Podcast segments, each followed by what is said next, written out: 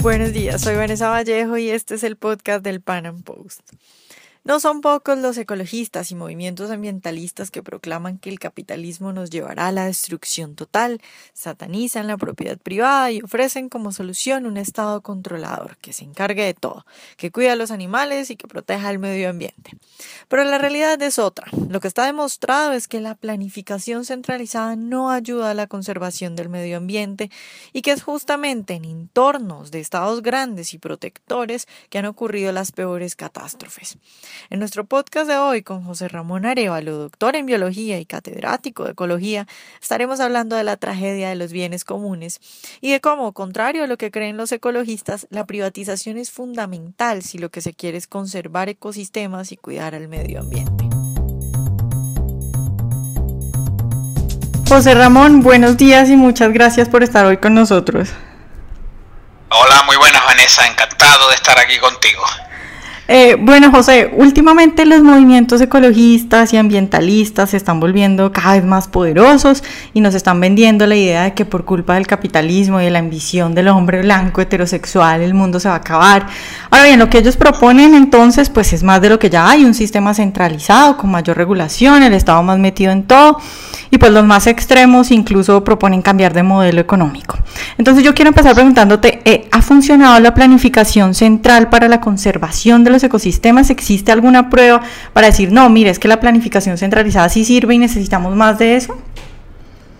Sí, bueno, eh, primero yo creo que, que no es que se hayan vuelto más radicales, esto viene ya desde hace 30, 40 años yo creo que prácticamente desde que se crean los grupos eh, ecologistas y estos grupos ambientalistas, eh, curiosamente, con respecto al final de tu pregunta, eh, no existe ninguna evidencia que en las economías planificadas el medio ambiente estuviera mejor, de hecho estaba peor todos los problemas de lluvia ácida que tuvo Europa en la década de los 80. Bueno, eran problemas puntuales, pero tampoco, eh, pero sí es cierto que existieron, eran debido pues a esta planificación que tenía en poco consideración el medio ambiente. Pues, obviamente en un medio ambiente en el que no había dueños eh, y encima no había una opinión pública capaz de opinar a, a para la conservación de los mismos, obviamente provocó que el medio ambiente se dejara de lado y posiblemente los grandes desastres eh, ambientales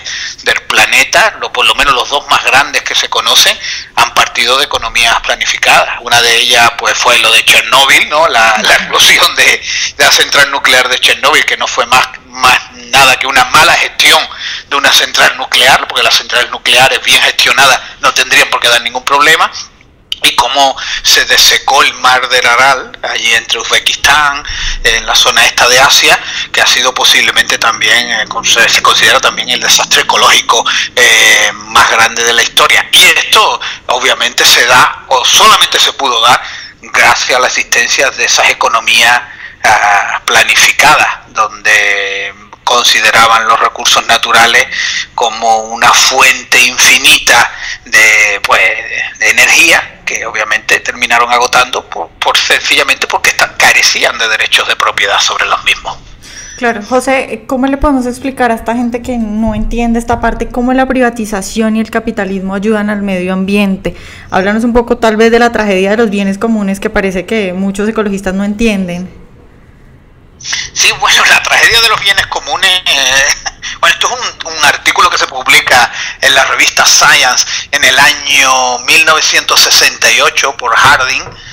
En verdad es un, un artículo como le llaman ustedes, mamerto, ¿no? Donde alertaba de la escasez, de la escasez y de los problemas de los recursos naturales, pero identificaba algún problema eh, con respecto a la escasez de los recursos naturales y uno de los problemas que teníamos. En ese artículo se hablan de cosas muy raras, como del fin del mundo por la guerra nuclear, cosas que están ahora un poco vintage, totalmente abandonadas, ¿no?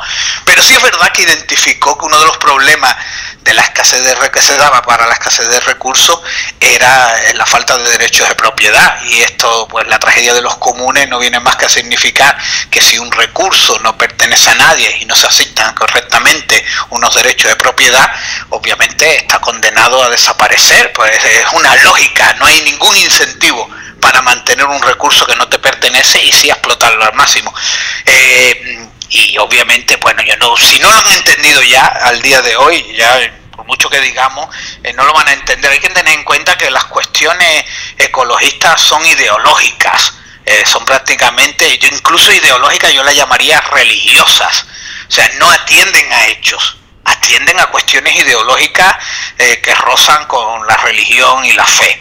Entonces, bueno, se le puede explicar que hay las reservas y parques nacionales, sobre todo, por ejemplo, yo creo que Latinoamérica se está moviendo mucho más rápido en esa línea que lo que se está moviendo Europa. En Latinoamérica tenemos parques nacionales privados, tenemos muchas reservas privadas. En Norteamérica, por ejemplo, en Nature Conservancy, que es una organización ambientalista, pero eh, alejada de esos planteamientos radicales, se dedica a comprar trozos de terreno para conservarlos. Los hawk sanctuaries o los santuarios de halcones en Estados Unidos son muy comunes y son los que han permitido la conservación de determinadas especies. La opción de la privatización de los espacios protegidos eh, se está abriendo camino eh, y lo digo que mucho más rápidamente en Latinoamérica que lo que es en Europa. Europa en todo tipo de cuestiones, pero sobre todo en ambientales, plantea unos una está como anquilosada, está como totalmente enquistada, mientras que las ideas frescas, eh, a pesar de todo, parece que vienen más de Latinoamérica, sobre todo en cuestiones de nuevos planteamientos de gestión de espacios naturales. Y lo digo por la cantidad, bueno, de Chile, por ejemplo, un parque nacional, eh, tiene un nombre de estos nativos, no me acuerdo, pero de más de 200.000 hectáreas, gestionado por un grupo de, propietarios que estaban con interés en conservación y que obviamente están abriendo nuevas perspectivas en la conservación, mientras que en Europa seguimos con la planificación totalmente centralizada, porque cuando se habla de la liberalización que se ha dado en Europa y el capitalismo salvaje y el neoliberalismo, desde luego no sé si se habrá dado en algún tipo de sector, pero en conservación medioambiental son totalmente inexistentes. Ahí no tenemos ningún tipo, aquí todas las reservas eh, y espacios protegidos eh, europeos, quitando algunas cosas menores, son bajo gestión planificada y no por eso estamos mejor. Así que bueno, eh, los datos son, no, no, no son cuestiones, no, no se discuten, los datos son los que son. Sí, yo creo que tú has tocado un punto importante y es que muchos ecologistas parecen como religiosos. Por ejemplo, cuando hablabas de lo de Chernobyl, eh, yo no he visto a ningún grupo ecologista quejándose y sacando a la luz casos como el de Chernobyl o, la tragedia del mar Aral.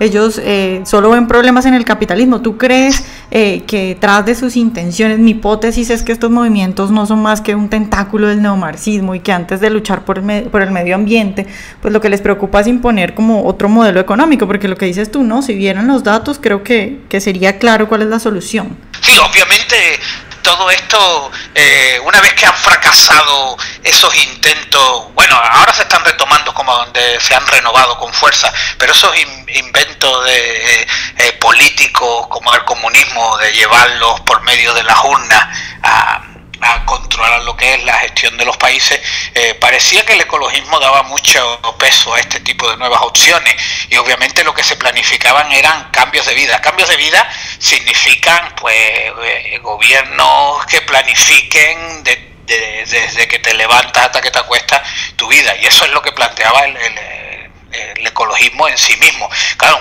planteamiento, un cambio de vida eh, implica un cambio de sistema político y por lo supuesto implica una libertad que no podríamos tener porque somos unos peligros para nosotros mismos y quién mejor que ellos para gestionar nuestras vidas de forma sostenible.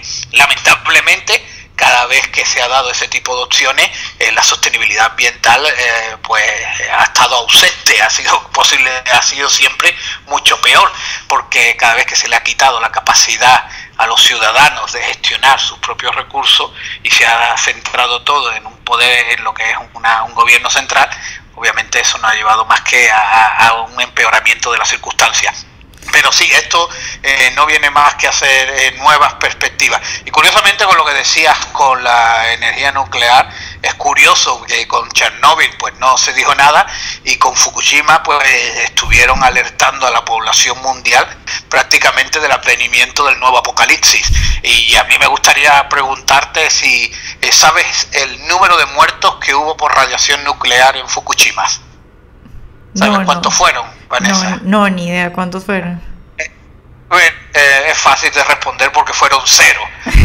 todo lo que de las víctimas de, de todo de aquel desastre eh, natural fueron todas debidos a, ahogamientos, ¿no? Bueno, pues, pues propias del, del tipo. Y de hecho lo que salvó a Japón de que la cosa fuera peor fue la energía nuclear. Parece una paradoja, pero es sencillo de entender. Japón es un país con un alto desarrollo eh, tecnológico, con un alto desarrollo humano. Los países con alto desarrollo, obviamente, eh, cabalgan a lomos de un alto uso de la energía. Y los altos usos de energía que tienen en Japón, dado que no tienen recursos de otro tipo, se los proveía lo que es la energía nuclear. Esa energía nuclear les ha llevado a ser pues, la potencia tecnológica que todo el mundo sabemos que es Japón y, hacer, y tener ese nivel de desarrollo tecnológico pues le permitió mucho mejor defenderse ante un evento como este. Eh, yo siempre le pregunto a la gente si tienes que sufrir una catástrofe natural, ¿dónde quieres que te pase?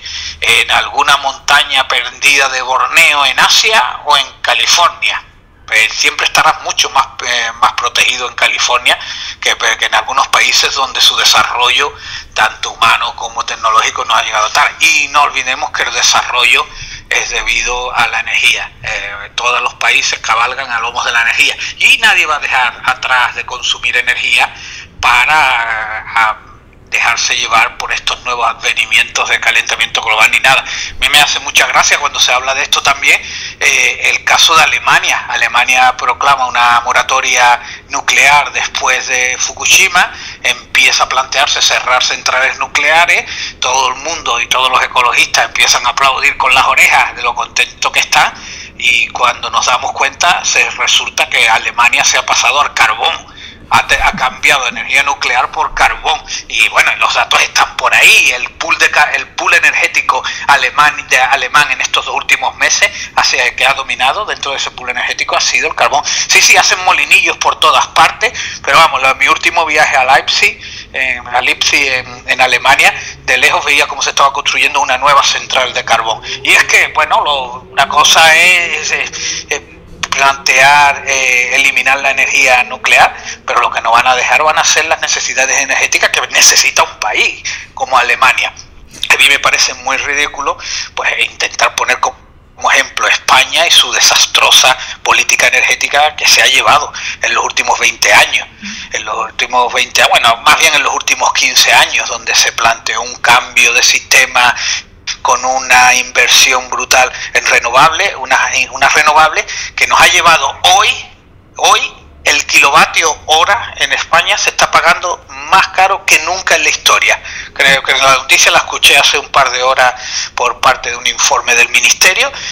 el kilovatio hora cambia, el precio cambia cada minuto, pero hoy se espera que llegue al mayor precio de la historia.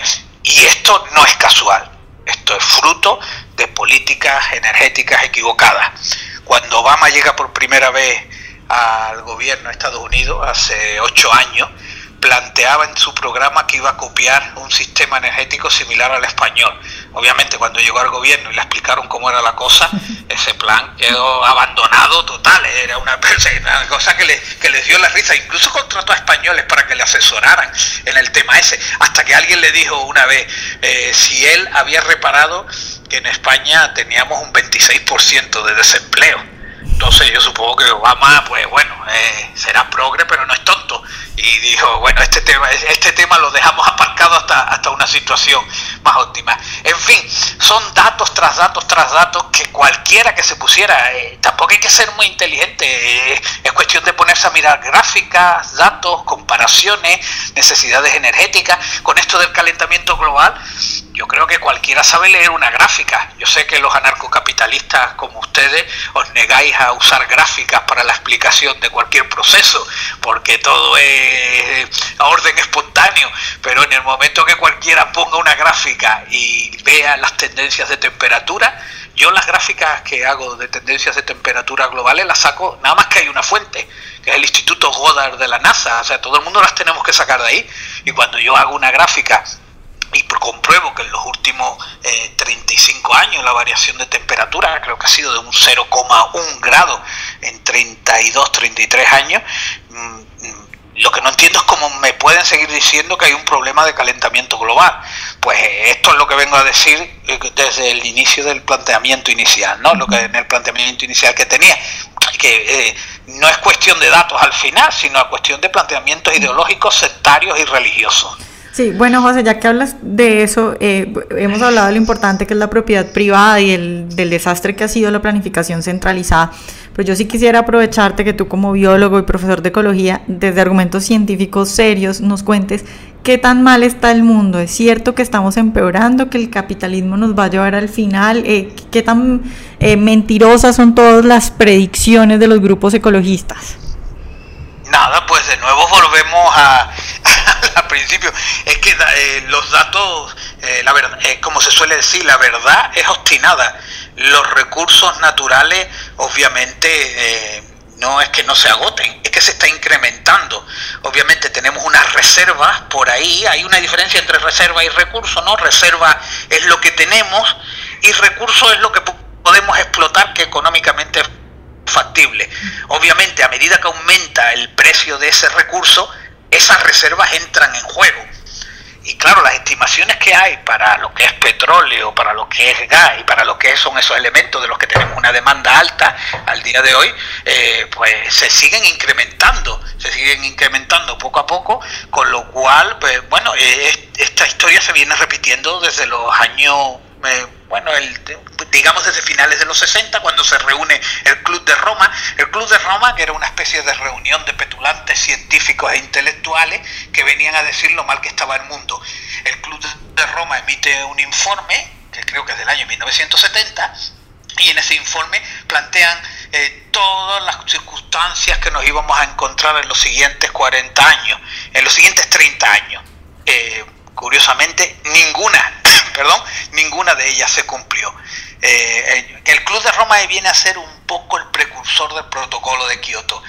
Todo lo que dijo eh, que iba a ocurrir el Club de Roma ha ido, no solamente no ha empeorado, sino que ha mejorado. Tenemos más petróleo, tenemos más recursos naturales, hay menos problemas en el mundo. Hay, bueno, en el mundo hay un problema, es verdad que hay gente que muere de hambre, pero ya tanto en números relativos como en números absolutos se ha reducido. Hay más alimento que nunca. Hay, no tenemos, tenemos que tener en cuenta la importancia que ha tenido en la última revolución agrícola que hemos incorporado a nuestra forma de vida, que son los transgénicos que es producir más en menos tiempo y en menos espacio. Yo sé que esto a, alguien que le gusta tener el monte verde y, bueno y comer solamente productos orgánicos producidos por la madre tierra le puede parecer pues algo malo, pero para la gente que está necesitada de alimentos, tener alimentos más baratos y más saludables me parece que es algo bastante positivo y que tendrían algo diferente que contar al respecto. Con lo cual, que hay problemas a nivel planetario, está claro. El mundo tiene una serie de problemas. Eh, no son problemas derivados de las circunstancias que se plantean, como es la, sobrepoblación, por ejemplo, que es uno de los problemas que se está planteando. Sin embargo, la sobrepoblación depende de dónde te encuentres. Si estás en Holanda, tienes una sobrepoblación tremenda y sin embargo el nivel de vida es de top, de top 3 eh, de planetario. Perdón. Sin embargo, si te encuentras en la India, las circunstancias son diferentes, con lo cual la sobrepoblación es obvio que no es el problema. Los alimentos, no hay problemas eh, de producción de alimentos, incluso se han hecho unas estimaciones por ahí que el planeta podría soportar unos 15 eh, hasta podría llegar hasta los 15 mil millones de habitantes que hay alimentos para tal. Lo que pasa que hay una serie de problemas de distribución de los alimentos, de problemas geopolíticos que son los que impiden que los alimentos lleguen. No, es que no haya alimentos, es que el mundo se ha planteado de una forma que hace que no los alimentos no puedan llegar. Con lo cual, eh, no estamos en una situación, desde luego, peor que hace 30 o 40 años, estamos mucho mejor a todos los niveles, casi todos los países.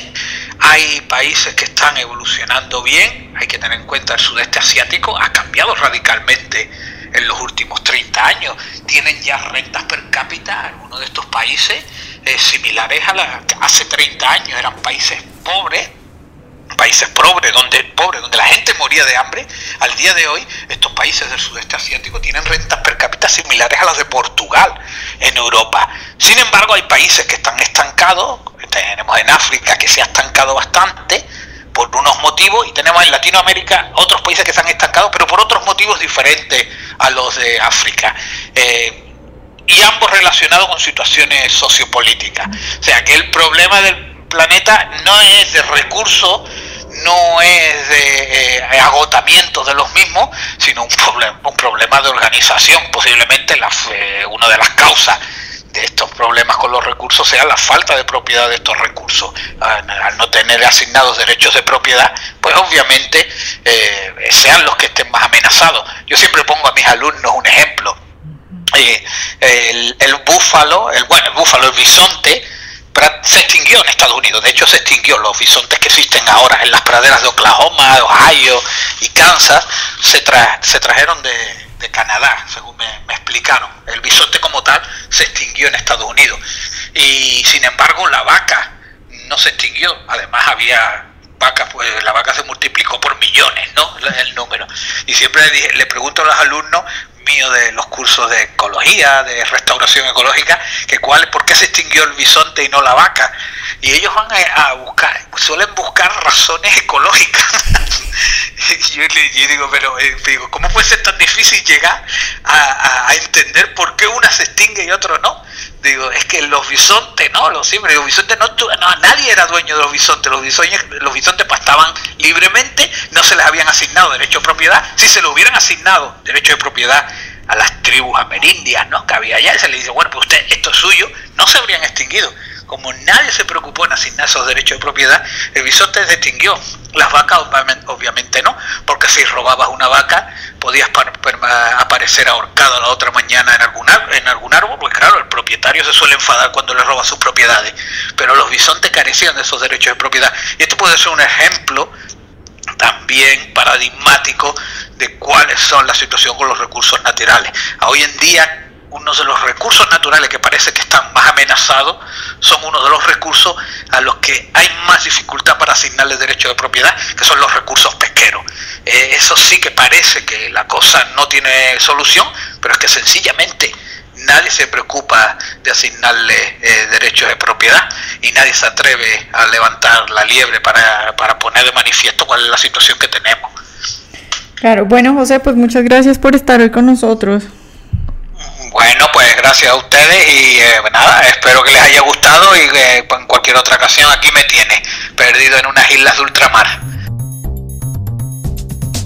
Ojalá hayan disfrutado esta entrevista de hoy. Recuerden seguirnos en nuestro canal de YouTube y nos vemos en una próxima emisión del Panam Podcast.